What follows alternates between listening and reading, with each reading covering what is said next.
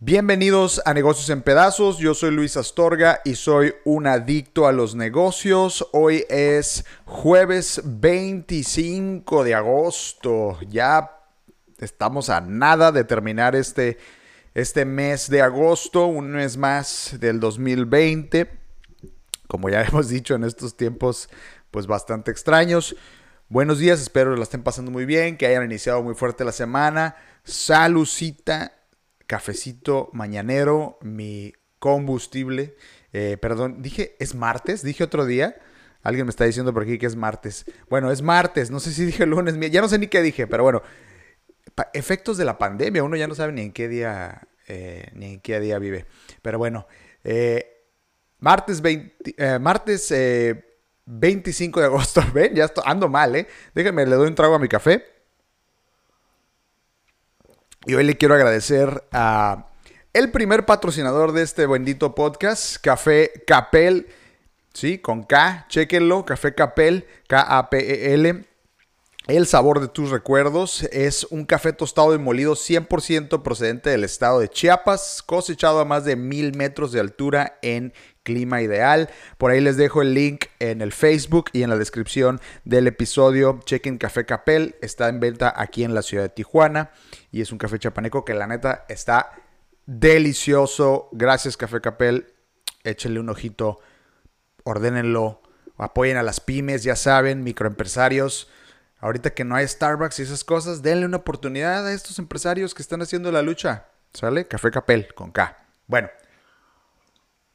Vamos a iniciar rápidamente las noticias del día de hoy y comenzamos con una iniciativa que es un esfuerzo de la Concanaco y la Asociación de Internet MX enfocada en la digitalización de las pymes previo a la temporada de El Buen Fin.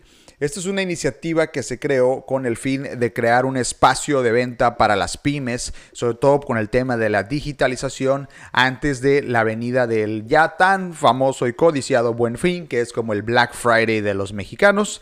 ¿sí? Esta iniciativa que se llama México a tu puerta. La idea es que a través de este nuevo programa las empresas pequeñas y medianas puedan tener un camino digital más claro que las prepare antes de que sea el buen fin que justo cumple 10 años en este 2020, que como recordarán fue una iniciativa del ex expresidente Felipe Calderón para eh, motivar, incentivar la economía y con el que la idea es reactivar la economía local, precisó el presidente con Canaco Josué Manuel López.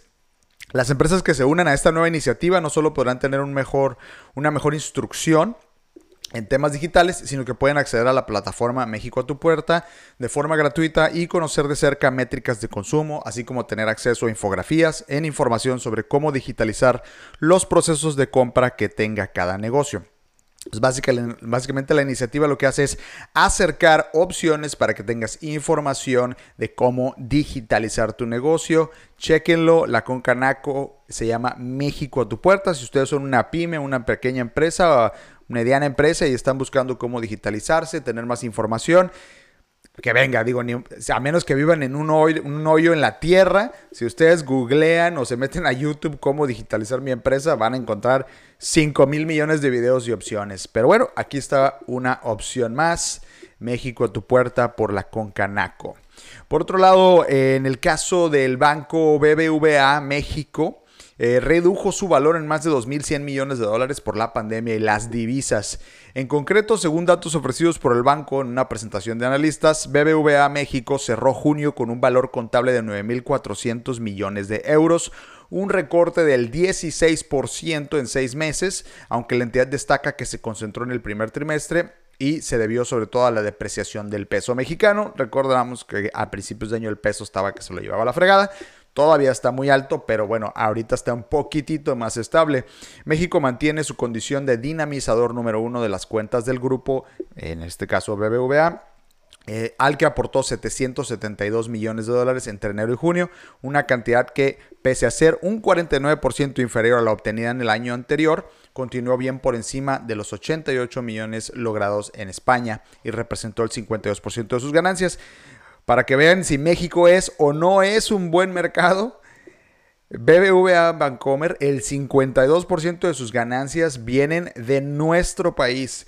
Y nuestro país, una de las cosas desafortunadas que tiene la banca es que eh, es muy costosa la banca mexicana, los créditos son muy caros, las tasas de interés que pagamos en este país son exorbitantemente ridículas. Y miren, yo, yo viví unos años en Estados Unidos y créanme, a pesar de que Estados Unidos tiene un poder adquisitivo mucho mayor, las tasas de interés son mucho menores a las que pagamos aquí, un país que pues francamente todavía está en vías de desarrollo y por eso los bancos se llenan las manos de billetes y tienen muchísimo dinero. Y hay que tener mucho cuidado donde ponen su lana porque recuerden que Banco FAMSA es uno de los bancos que está con la soga al cuello ahora con el tema del coronavirus.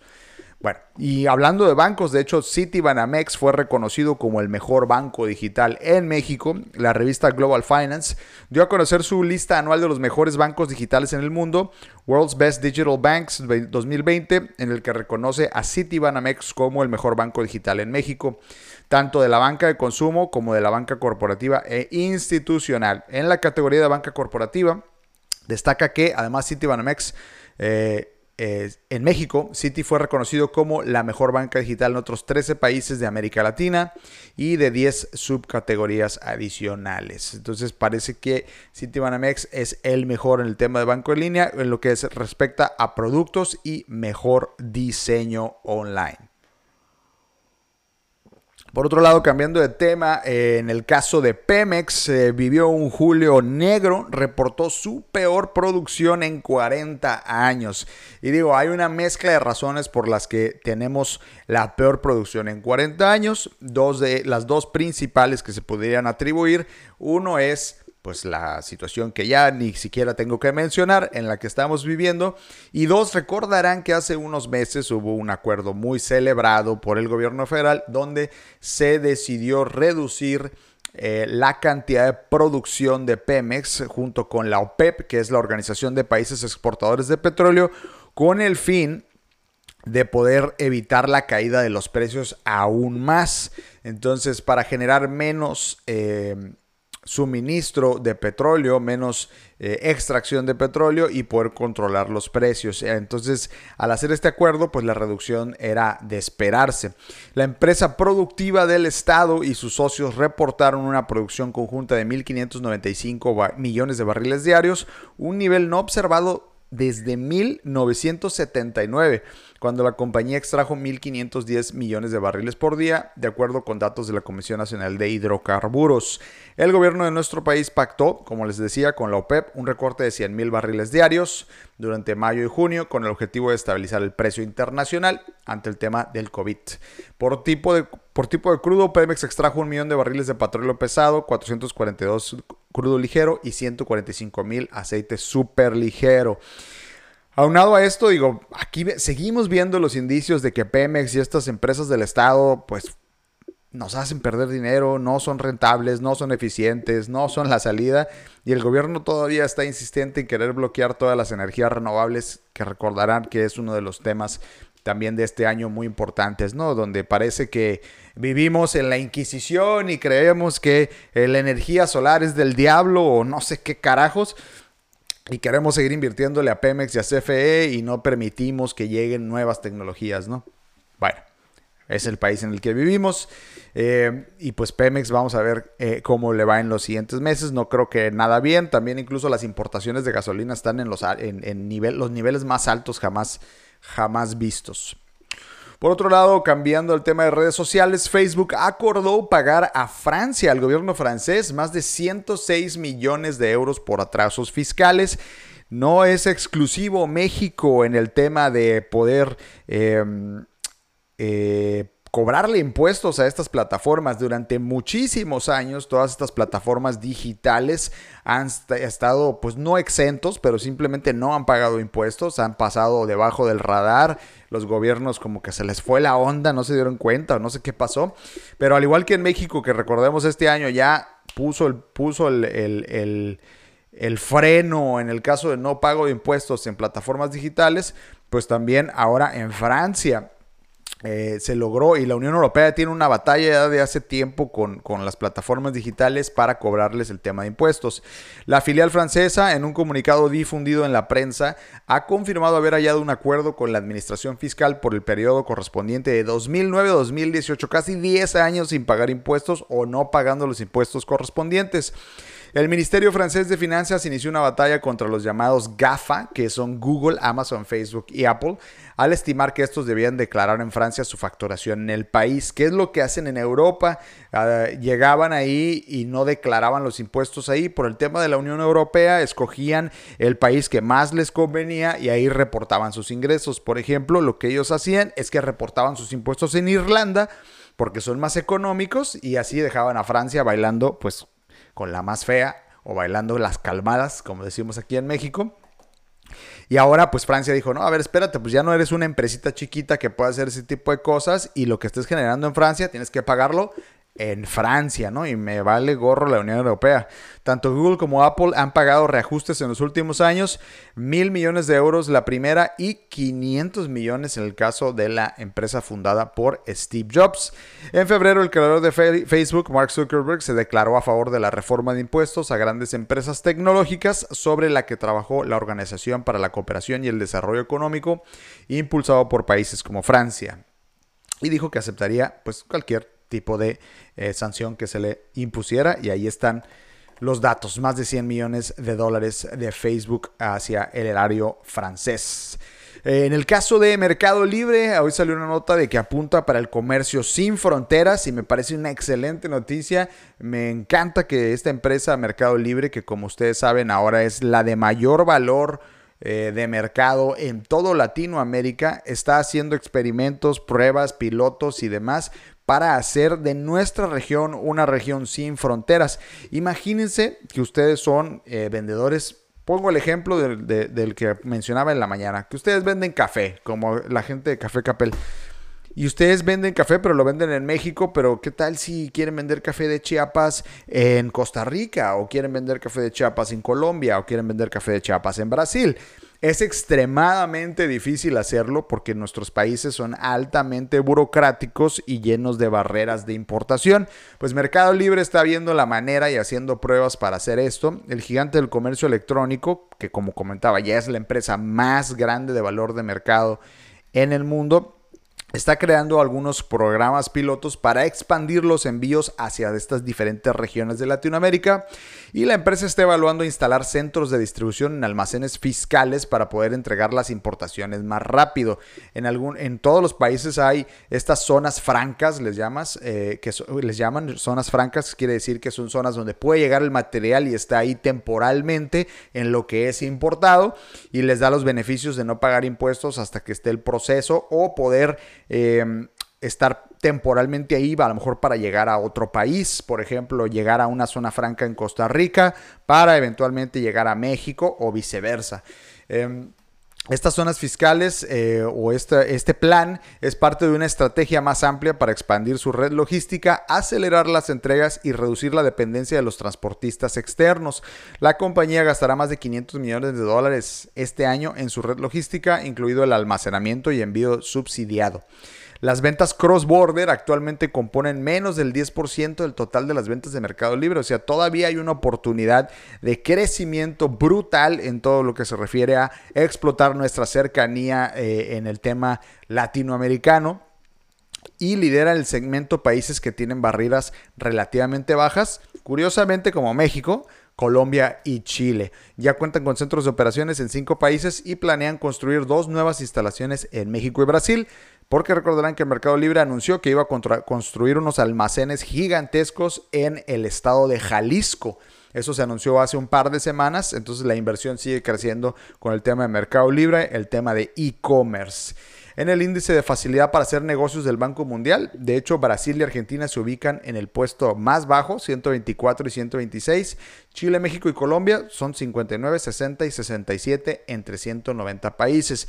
Brasil, que es el país que más, de hecho, le deja a Mercado Libre en términos de ventas, es el país más complicado que ustedes puedan imaginar en Latinoamérica para el tema de y para el tema de comercio en general.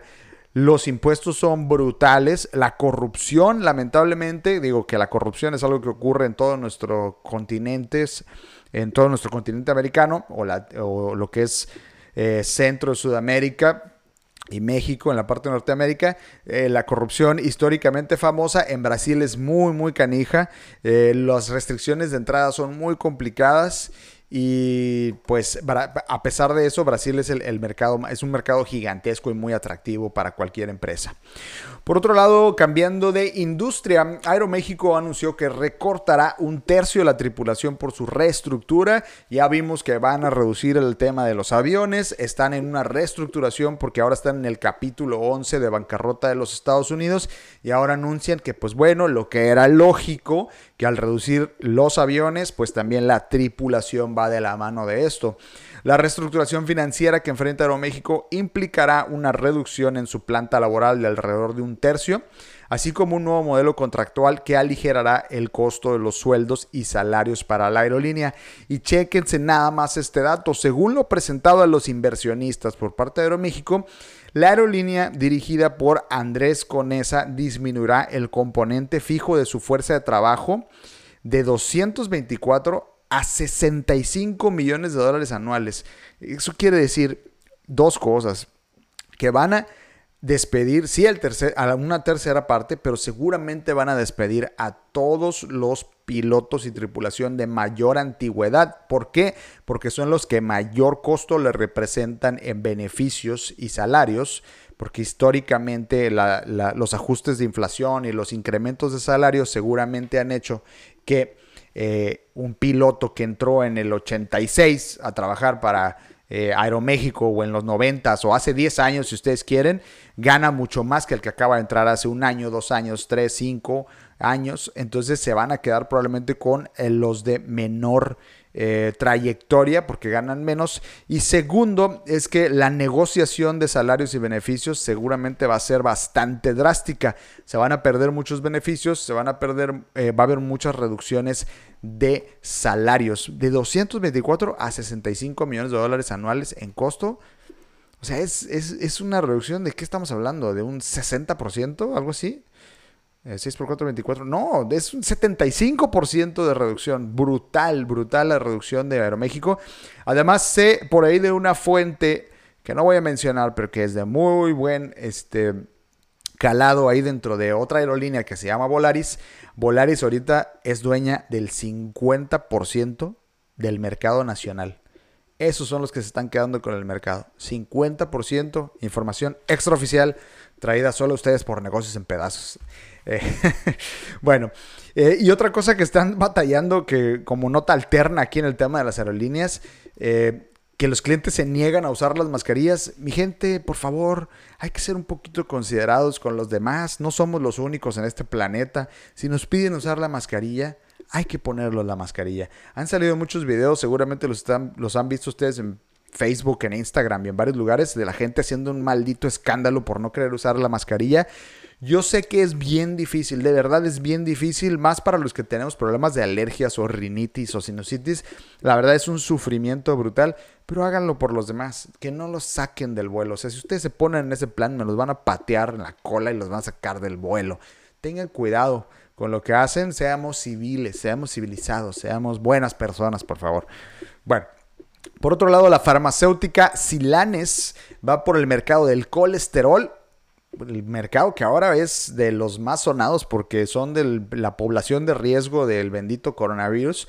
Eh, valorado en 1.750 millones de pesos. La farmacéutica mexicana Silanes ha obtenido el registro de la COFEPRIS, que es la Comisión Federal para la Protección contra Riesgos Sanitarios, para poder comercializar un nuevo medicamento para reducir el alto colesterol.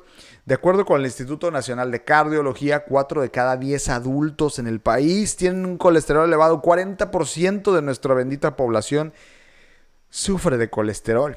En los últimos años, la farmacéutica ha estado trabajando con un nuevo medicamento que combina dos principios activos en una sola tableta, rosuvastatina y ezetimiba. Si usted tiene colesterol y toma algo de esto, probablemente sepa qué es eso. Capaz de reducir en un 65% los niveles de colesterol. A veces eh, las ezetimibas en dosis altas pueden reducir Pueden producir efectos secundarios, pero al tener dos mecanismos de acción es posible utilizar dosis más bajas, comentó un funcionario de la empresa. Hoy el mercado de medicamentos para reducir el colesterol en México asciende a 1.750 millones de pesos y moviliza casi 2 millones de unidades al año. ¡Wow! Estos datos son brutales porque hablan de la mala eh, pues, salud que tenemos en este tema y que ha sido evidenciada ahora con este tema de la pandemia. Eh, eh, Quintanilla, un funcionario, reconoce que el fármaco no es magia por sí solo. Un paciente con colesterol elevado debe cambiar sus hábitos alimenticios. También el nivel de ejercicio se ha relacionado con niveles bajos de colesterol. Yo no soy ningún médico, ni ningún preparador físico, ni experto, pero bueno, el colesterol se reduce, ya se sabe, con una buena alimentación, ejercicio y ya cuando son niveles muy altos, pues con un tratamiento. Hay que cuidarse, mi gente. Las garnachas mexicanas son deliciosas, maravillosas eh, necesarias en esta vida, pero pueden ser muy contraproducentes. Hay que tener cuidado con esos niveles de colesterol. Muy bien. Por otro lado, eh, recordarán que hemos venido platicando aquí de la batalla entre Epic Games, el creador de un videojuego llamado Fortnite, contra Apple. Pues el día de ayer Epic Games tiene su primera victoria pero eh, su videojuego no puede ser restablecido en App Store. Eh, un juez federal impidió que Apple cerrara el acceso a las herramientas de desarrolladores que tiene disponibles. Esto después de que Epic Games denunció en redes que Apple le había dado un deadline, o sea, un tiempo límite para actualizar su videojuego con el fin de que volviera a cumplir con los términos y condiciones. Eh, de acuerdo a Routers, el fallo protege al software de gráficos por computadoras eh, Unreal Engine del creador de Fortnite que ofrece a través de una empresa afiliada y con el que cientos de juegos y otras aplicaciones se basan. Básicamente Apple amenazó de quitarle funciones a Epic Games para que no pudiera utilizar su, su, sistema básico que se llama el Unreal Engine si es que no quitaban esta onda de cobros directos que puso Fortnite en el juego, eh, pero pues ya un juez le dijo no puedes hacer eso Apple, pero tampoco puedes, tampoco estás obligado a regresar la aplicación a tu tienda en línea. Entonces, pues bueno, la batalla continúa entre estos dos titanes de la tecnología. Por otro lado, eh, eh, desarrollar la vacuna del COVID es un proyecto más grande de nuestras vidas, dice la empresa Leumont. ¿Y qué empresa es esta? Pues recordarán que AstraZeneca eh, y la Fundación Carlos Slim hicieron un acuerdo para la producción de la vacuna aquí en México del coronavirus. Pues la farmacéutica mexicana Leumont es la que, la que, la que va a producir esta, esta vacuna. Eh, esta empresa está ubicada en Ocoyoacac, Estado de México, y es la más avanzada tecnológicamente en Latinoamérica en la producción de medicamentos y vacunas. Esta es la empresa que está seleccionada para que la vayan conociendo, se vayan familiarizando con quién es el que va a producir la vacuna que seguramente estaremos recibiendo en este país. A un año de este evento, la compañía del evento se refiere a la inauguración de esta planta que la acaban de inaugurar el año pasado. A un año de este evento, la compañía demostró tener la razón en describirla de esta manera, que es la más avanzada en Latinoamérica, pues esta inversión llamó la atención de la Fundación Carlos Slim para desarrollar la posible vacuna del COVID-19. La materia prima la recibirá el laboratorio eh, Maviexe de Argentina, que desarrolló en conjunto con AstraZeneca y la Universidad de Oxford para producir aproximadamente 250 millones de vacunas en el primer semestre del 2021. Es un desafío tecnológico de gran escala, sí representa un reto enorme para el laboratorio Leomont, pero estamos muy motivados y convencidos de tener las características tanto de nuestros profesionales como la infraestructura, comentó un funcionario de la empresa. La planta que cuenta con una superficie de 1.665 metros cuadrados, no, a ver, este dato está medio raro eh, 1.665 mil metros cuadrados.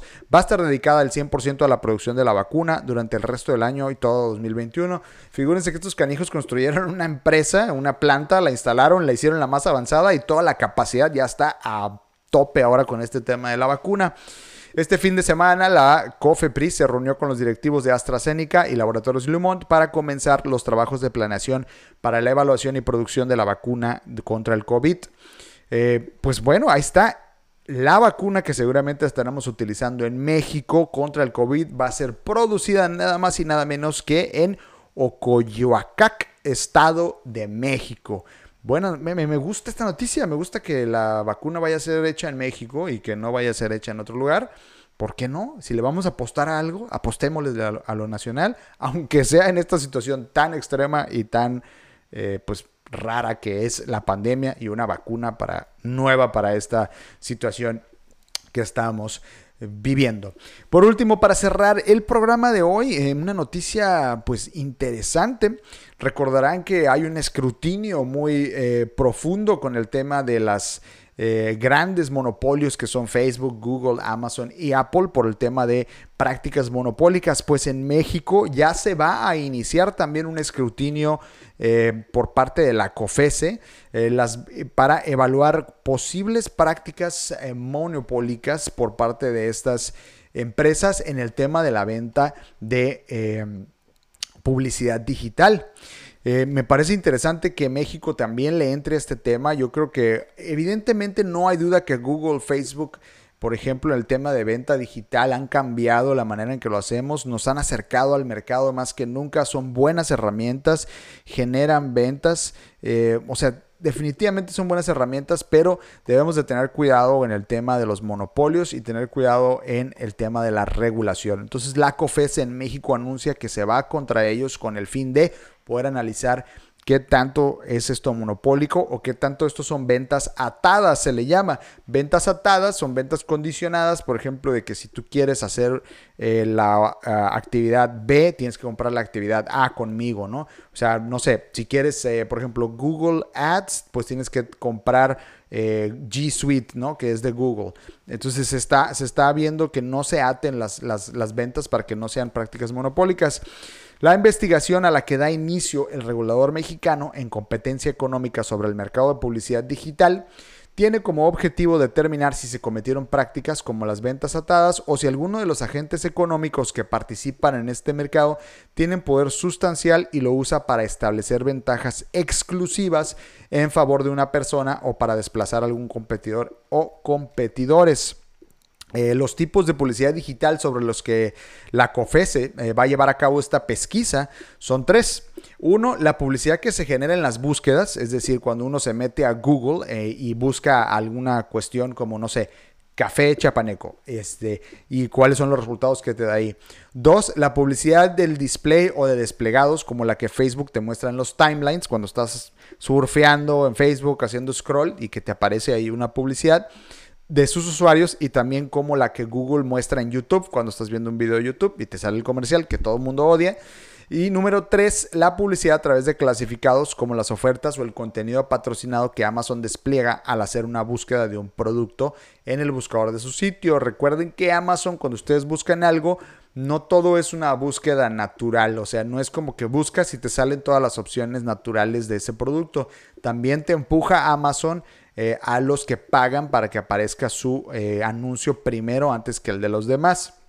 Este mercado es relevante y lo que dice la COFESE es lo que nosotros vamos a analizar es si alguna de las empresas que participan de este mercado pudiera estar cometiendo prácticas monopólicas relativas. Pues bueno, interesante ver eh, lo que va a hacer la COFESE eh, y como, como dato de cuánto vale este mercado y por qué es importante, en México, según las estimaciones de eMarketer eh, que la misma COFESE ha citado, el mercado de publicidad digital alcanzará un valor de 2.210 millones de dólares tan solo en México en 2020, más de 48 mil millones de pesos al tipo de cambio del 25 de agosto y entonces el valor del mercado ya pinta, ya pinta bastante grande y pues ha sido algo que ha ido creciendo demasiado rápido en los últimos años.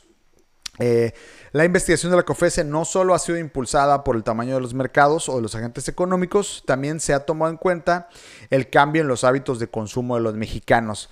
Como recordarán, y aparezco disco rayado, el mercado de e-commerce, el mercado digital ha crecido más de 10 veces en estos seis meses de pandemia y pues es el momento para esta institución, institución de llegar y ver cuáles son las prácticas, si son correctas, si son monopólicas y si nos están dando a todos la misma oportunidad de participar en el mercado. Pues vamos a ver hacia dónde los lleva esta investigación a la COFESE. Listo. Pues es todo por el día de hoy. Llegamos a 30 minutos. Usualmente no, no duramos tanto. Creo que apenas es la segunda vez que hacemos un programa tan largo. Gracias a la gente que me acompaña aquí por Facebook Live, Instagram Live. Eh, les mando un gran abrazo. Muchas gracias por acompañarme. Eh, al café matutino, al café vespertino, lo que se estén tomando, la hora que sea, pero que lo disfruten. En la descripción les dejo ahí la información del café que me estoy tomando hoy, que es Café Capel, que es un café chapaneco muy, muy rico, artesanal, de una pyme aquí de la ciudad de Tijuana. Eh, apóyenlos. Si pueden ahí comprarle un cafecito, que se los entreguen a domicilio, sería genial. Y pues eso es todo por hoy. Gracias por acompañarme. Nos vemos el día de mañana de nuevo con las noticias más relevantes de los negocios. Eh, esto fue Negocios en Pedazos. Recuerden que al finalizar todo el episodio está en audio en Spotify, Apple Podcast, Google Cast, Breaker y todo lo que sea podcasting. Darle seguir al podcast en esas aplicaciones en la que sea de su preferencia. Y un favor muy especial, si ustedes utilizan Apple para escuchar o si no lo han hecho y tienen un iPhone, Vayan a su aplicación de, podcasting de Apple, busquen negocios en pedazos, denle suscribir, pónganle cinco estrellas y me ayudarían muchísimo si me ponen un review si les, no importa si le ponen una estrella si quieren, no importa. Pero pónganle lo que ustedes crean que se merece y un review de lo que les parece el, eh, el programa. Me gusta, no me gusta, cómo habla, habla mucho, no me gustó, lo que ustedes quieran, pero pónganme ahí un review. Y al finalizar, eh, si pueden compartirlo, se los agradecería. Estamos en... Eh, redes sociales como Negocios en Pedazos, Twitter N Pedazos y TikTok Luis en Pedazos. Eso es todo por hoy.